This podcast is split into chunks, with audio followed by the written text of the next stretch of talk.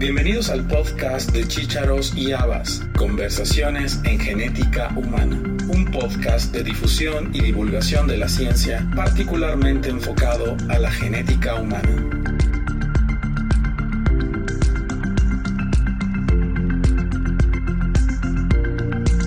El doctor José Gerardo Antonio Mejía Baltodano es pediatra y genetista en el Hospital Central de Managua, Nicaragua, actualmente se desempeña como coordinador del Departamento de Genética en el Ministerio de Salud nicaragüense.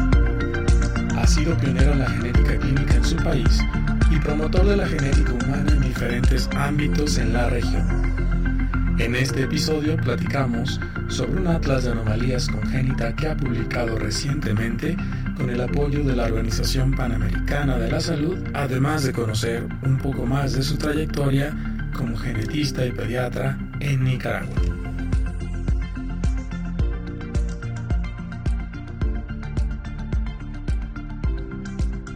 Hola Gerardo, ¿cómo estás? Muy bien, Elías, mucho gusto.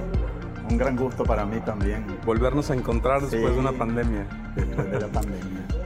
Gerardo, nos gustaría que empecemos esta entrevista primero platicándonos qué haces en Nicaragua, dónde estudiaste, cómo te formaste y tus funciones como genetista.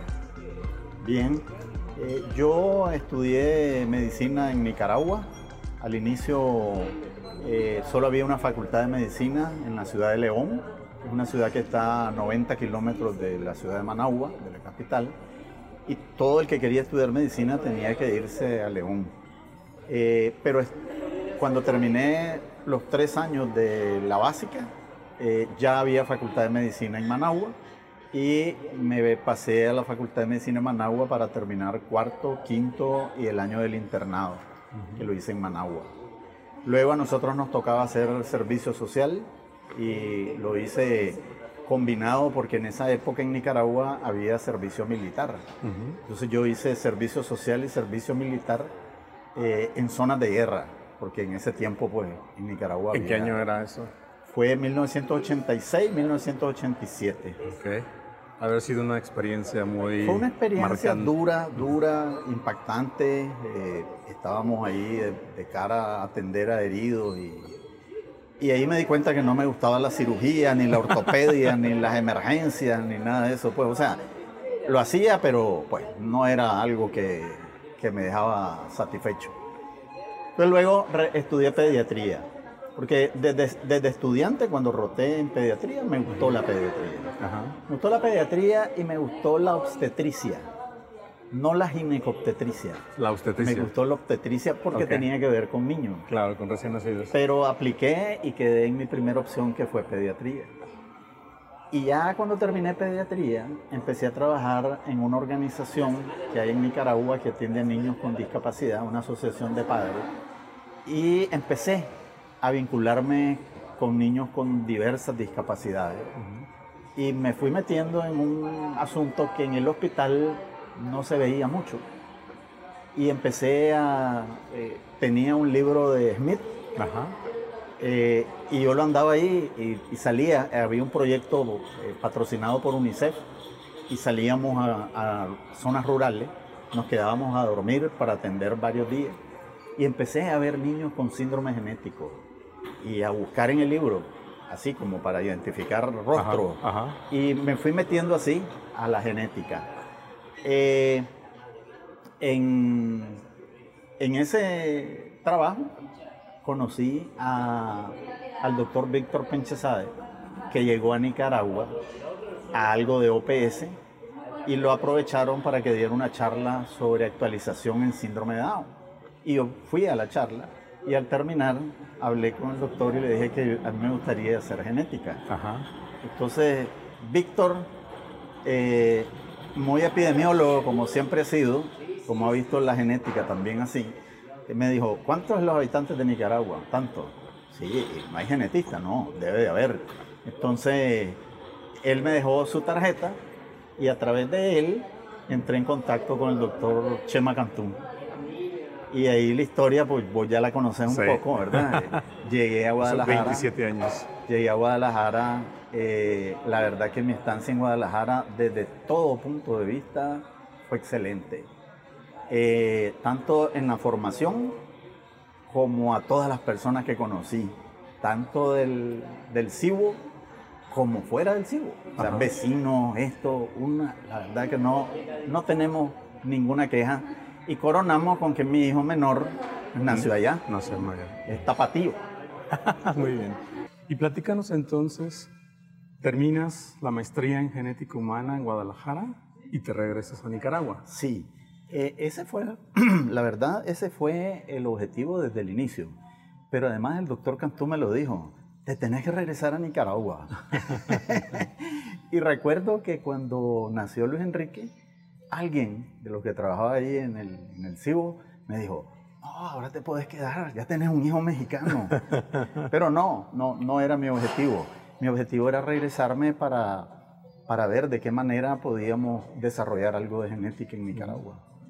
¿Y entonces te regresas a Nicaragua? Sí, regreso a Nicaragua y ha sido difícil, ha sido duro, pero la verdad que satisfecho, porque cuando yo regresé a Nicaragua, eh, pues, de hecho, antes que me fuera, me recuerdo que algunos colegas médicos y gente no médica me decía, pero esto es genética, eso aquí en Nicaragua, ¿qué? O sea, lo veían como de, de, otro planeta.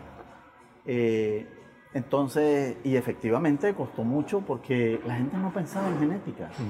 O igual lo veían como algo que para Nicaragua no era una opción. Entonces nos tocó empezar a, Picar piedra. A capacitar, a picar piedras, a, capacitar gente, ginecólogos.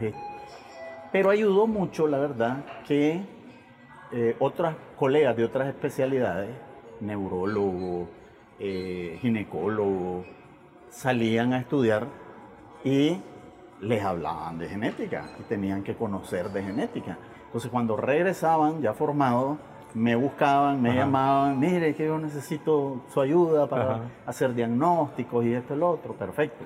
Y ahí fuimos, eh, di clases en, universidades, en varias, eh, con el fin de que los estudiantes pues ya, ya empezaron a meter en el pensum la, asignatura, las universidades en Nicaragua, y, y bueno, de esa manera fuimos haciendo eh, escuela. Escuela y, que la gente se interesara en asuntos de genética.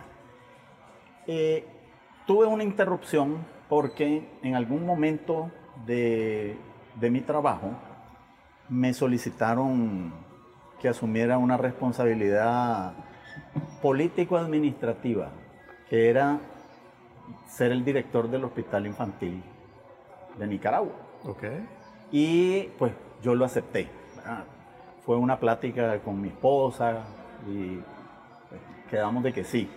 Y estuve por siete años en la dirección del hospital. Atendía genética, pero en muy poco tiempo. Y siento que eso pues, disminuyó un poco el trabajo que ya veníamos haciendo.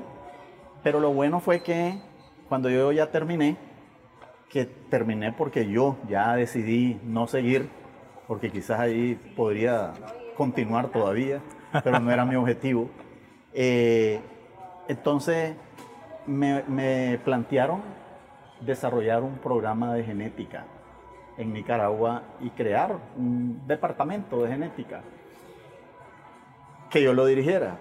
Y es lo que actualmente hago, porque para ese tiempo habían regresado de Cuba dos genetistas clínicos y nueve asesores genéticos, médicos todos, que se formaron en Cuba.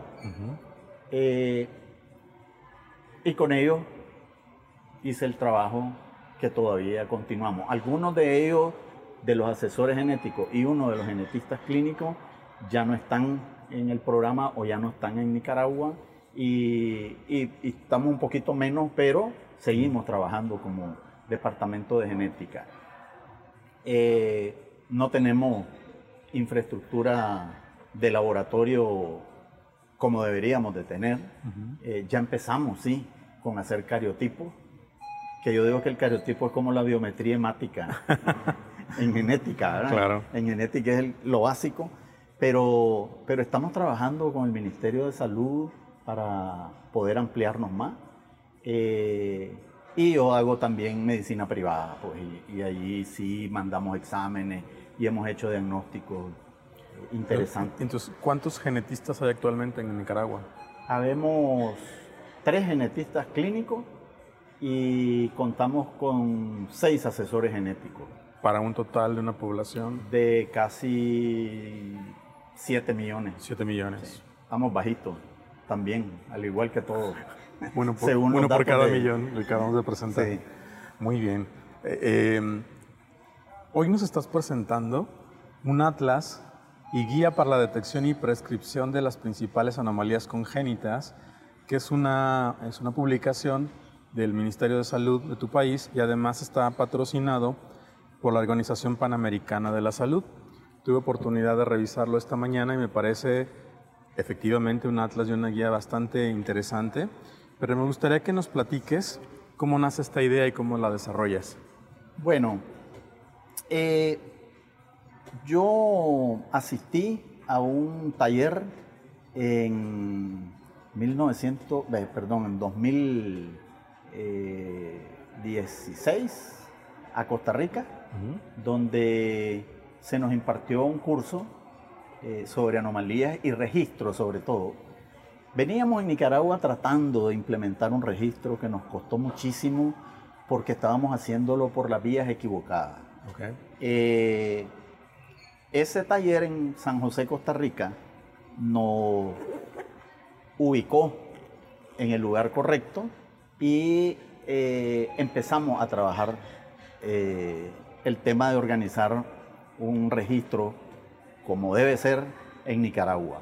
Y es lo que estamos llevando hasta ahora y que lo hemos llevado muy bien y cada vez lo vamos mejorando. La inspiración es, y lo tengo que decir con toda sinceridad, el RENAC de Argentina.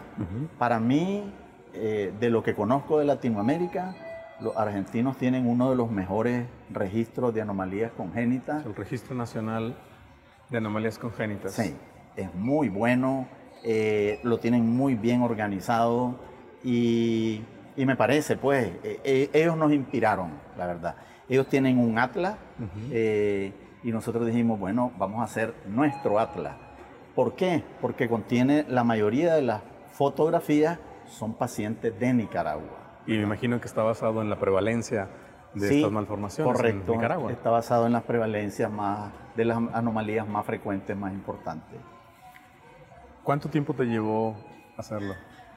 Nos llevó aproximadamente un año, porque ya teníamos las imágenes, eh, hubo que contratar a alguien que, que organizara todo, porque yo trabajo para el Ministerio de Salud y la OPS, la Organización Panamericana de la Salud, dijo, no puede ser alguien, no podemos contratar a alguien que trabaje en el Ministerio de Salud. Claro. Entonces, eh, un pediatra general que trabajó muchos años conmigo aprendiendo genética y que aprendió muy bien, yo lo recomendé y la OPS lo aceptó. Entonces, él fue el que hizo todo, eh, se apoyó con un diseñador gráfico para ir armando todo, pero después la OPS fue la que eh, diagramó todo con gente que ellos tienen que contrataron. eh, y ellos se encargaron ya de darle esa forma, pues que pues, muy bonito, muy colorido, Sí, sí. interesante. ¿Este atlas está disponible en formato digital, Sí. PDF? Sí. Ok. Lo, nosotros, eh, este Atlas está como recién salidito. Sí, sí, sí, lo Tiene acabo- poco, tiene poco. Fue el año pasado, a finales del año pasado. Eh, no, ya tenemos una cantidad impresa, y, pero no hemos hecho la actividad de entregarlo. Pero ya lo distribuimos digital. En Nicaragua ya lo di- distribuimos digital. ¿Hay Eh, algún sitio donde se pueda descargar para quienes nos escuchen? eh, creo que todavía no lo han puesto en la página web del ministerio, Ok, pero eso es algo que vamos a hacer ya pronto. muy bien. Quizá en cuanto hagamos la actualización del, del podcast podamos poner Sí, la liga de descarga para quien quiera verlo. Claro que sí, por supuesto. Excelente. Esta es una entrevista rápida, estamos dentro de las actividades del Congreso, pero no quiero terminar la entrevista eh, de otra forma más que como siempre lo hacemos. Primero me gustaría que nos digas cuáles son tus redes sociales. Mis redes sociales son Facebook, eh, Instagram eh, y mi correo electrónico. No, no tengo, no tengo este, Twitter. No, no, no, me he metido a Twitter, la verdad. ¿Y cómo te pueden encontrar en estas redes? Eh, Gerardo Mejía, sí, mi primer nombre y mi primer apellido. ¿Y tu correo? Y mi correo Mejía Baltodano, son mis dos apellidos, arroba gmail.com. Muy bien. Y hay WhatsApp también, ¿verdad? Claro. Y la pregunta final es, ¿qué recomendación le darías tú a una persona que está interesada en estudiar genética humana, ya sea de pregrado o posgrado, en cualquiera de sus áreas de la genética? Bueno, yo le diría que, eh, que lo haga, por supuesto, que no se va a arrepentir. Algunas personas, médicos, que quieren estudiar genética, muchas veces lo van viendo como la parte de atención al paciente directamente. Pero para poder llegar a eso, hay que estudiar y aprender genética básica. Y algunas veces ahí es donde la gente dice, ah, no, es que eso es muy difícil, muy complicado. La verdad que nada es complicado si uno estudia y si uno se prepara. A mí mucha gente me dice, no, cuando hablo con residentes que los quiero motivar a que hagan genética, dice, no, es que genética es complicado. Nada es complicado. Si uno estudia y se prepara, lo va a lograr. La genética, lo que más me gusta a mí en la parte clínica, es que es una especialidad transversal. Nosotros podemos ver a un eh, bebé que no ha nacido, podemos ver a un bebé recién nacido, podemos ver a un niño en cualquier momento de su desarrollo, podemos ver a un adulto, podemos ver a una embarazada, podemos ver a ancianos, todo. Y de todo tipo de condiciones, dermatología, eh, pérdidas auditivas, ceguera, eh, esqueléticas, musculares, neurológicas, de todo. Y eso es algo que a mí me gusta mucho. Respeto mucho las otras especialidades, pero yo veo a mis colegas, por ejemplo, neurólogos, atendiendo solo consultas de neurología. Es lo que les gusta, pero yo me siento muy, muy, muy satisfecho y muy lleno eh, internamente de atender una variedad de cosas que es lo que a mí más me ha gustado de la genética clínica. Muy bien, Gerardo, pues muchas gracias por este espacio que nos diste dentro del marco de este Congreso Santiago de Chile.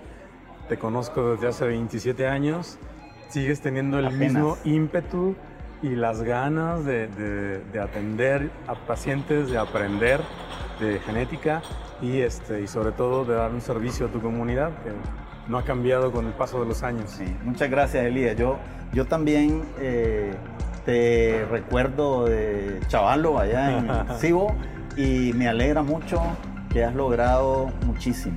Sí, de veras que me siento muy contento de cuando te conocí, a todo lo que has llegado. Conozco a tu familia y creo que has hecho también algo muy lindo con ellos, con tu esposa, con tus niños. Te felicito, me alegra mucho. Muchas gracias, Gerardo.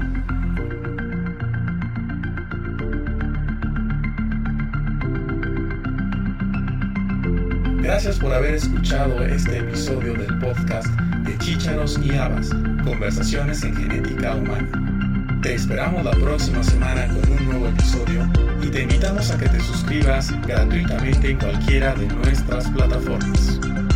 Estamos en Acast, iTunes, Spotify, Google Podcast y Amazon Music. Y síguenos también en nuestra cuenta de Twitter, arroba chicharos y